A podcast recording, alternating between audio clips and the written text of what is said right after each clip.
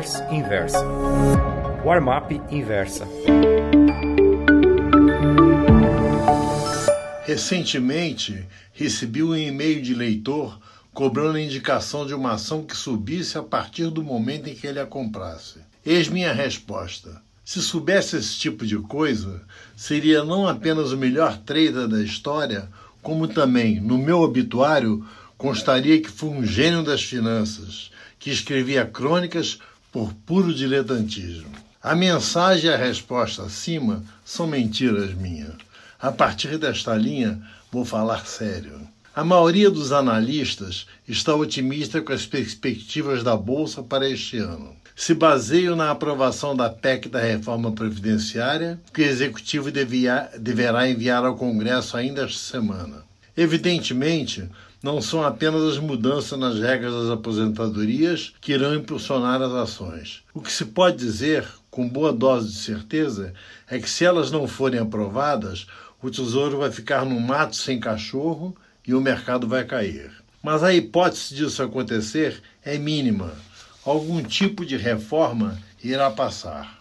Há muitos anos ou décadas que os dados econômicos não se mostram tão favoráveis ao início de um período de crescimento sustentável. O Boletim Focus, divulgado ontem, é publicado pelo Banco Central todas as segundas-feiras, reafirmou esse quadro de estabilidade. A previsão do crescimento do PIB brasileiro de 2019 caiu de 2,50% para 2,48%. Em contrapartida, a de 2020 subiu de 2,50% para 2,58%. A expectativa do IPCA deste ano foi mantida em 3,87%.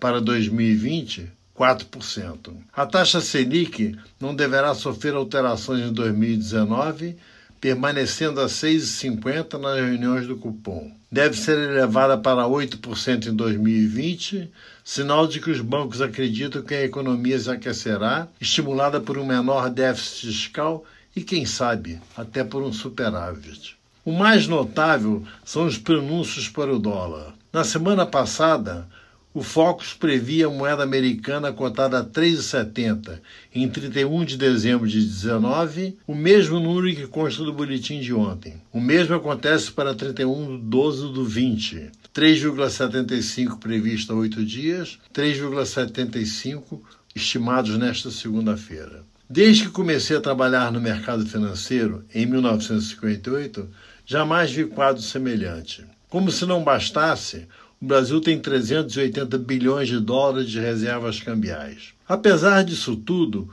os títulos de renda variável vão variar. Isso acontece até no mais do que previsível Japão. Como o processo de tramitação da PEC da reforma previdenciária será longo, aconselho ao caro leitor que gosta de especular com o Ibovespa futuro que continue comprando em DIPS, pois estes ocorrerão sempre que surgirem crises como esta envolvendo Bolsonaro e Bebiano. Vale a pena também vender em reles, pois a votação da PEC previdenciária não será uma promenade no parque. Haverá dias de pessimismo intercalados com momentos de euforia. Quero cair morto aqui mesmo, dirá um parlamentar da oposição durante o período de discussões nas comissões e no plenário, se essa PEC passar. 308 votos na Câmara e 41 no Senado debocha o governista. Dou 30 e 10 de lambuja, valendo uma caixa de champanhe Moët Chandon Imperial Brut. Isso é barbada.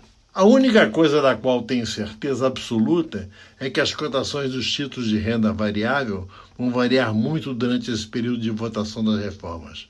Serão quatro mata-matas. Aposto com um cara amigo leitor uma caixa de cerveja. Gostou dessa newsletter? Então me escreva contando sua opinião no warmap.inversapub.com. Um abraço, Ivan Santana.